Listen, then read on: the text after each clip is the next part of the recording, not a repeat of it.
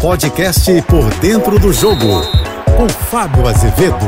Olá, amigos da JBFM. O Brasil estreou com o pé direito, pé do Richarlison, artilheiro brasileiro, fez dois gols, depois foi substituído, mas mostrou desenvoltura. Um time rápido que o técnico Tite apresentou com quatro atacantes e que deram certo diante da Sérvia, um adversário difícil e que se buscava a primeira vitória. Claro que uma estreia tem todo um componente emocional, mas o Brasil conseguiu ultrapassar esse componente emocional, jogar bem e vencer, somar três pontos e assumir a liderança do grupo G. Agora, o Brasil volta a campo na próxima segunda-feira e a gente convidou o xerife Ricardo Rocha do Tetracampeonato para avaliar exatamente a estreia brasileira que mais chamou atenção do xerife. Gostei, Fábio, gostei da estreia sim do Brasil, muito consciente, né? Forte na marcação, que é importante não tomar gol. O Brasil não sofreu, não sofreu, né? Na parte é, é, é, ofensiva, porque praticamente eles não atacaram. Então o Brasil estava muito bem postado, né? Na defesa, no seu meio campo, Casimiro fazendo um grande jogo, né? E o Brasil foi bem. Eu acho que a qualquer momento iria ter esses contra-ataques, essa velocidade na frente do Brasil. Ela é muito boa. Eu acho que o Brasil mereceu realmente a vitória. O que me chamou a atenção todo, né? O todo do Brasil.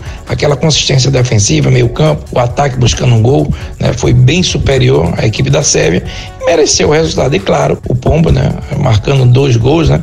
Segundo um golaço, né? Então, um dos grandes destaques desse primeiro jogo. Valeu, Ricardo, pela tua participação aqui nesse bate-bola na JBFM. O primeiro, hein? Todo jogo do Brasil a gente vai trazer um convidado especial para analisar o resultado, a participação brasileira na Copa do Mundo. Lembrando que o próximo jogo será segunda-feira diante da Suíça, que também venceu na estreia.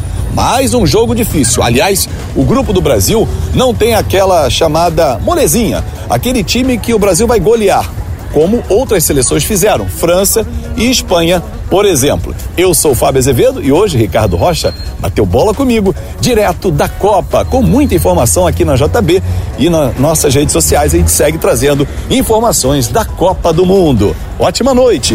Você ouviu o podcast Por Dentro do Jogo.